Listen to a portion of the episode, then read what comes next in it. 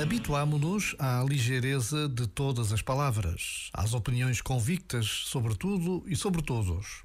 E as características da justiça parecem voláteis. O que hoje é justo deixa de o ser amanhã, e o contrário também é válido. Precisamos de recuar um passo, de olhar mais longe, de perceber que o futuro se constrói com o presente.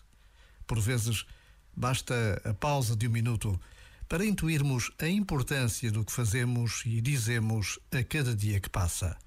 E Deus espera o melhor de cada um de nós. Este momento está disponível em podcast no site e na app.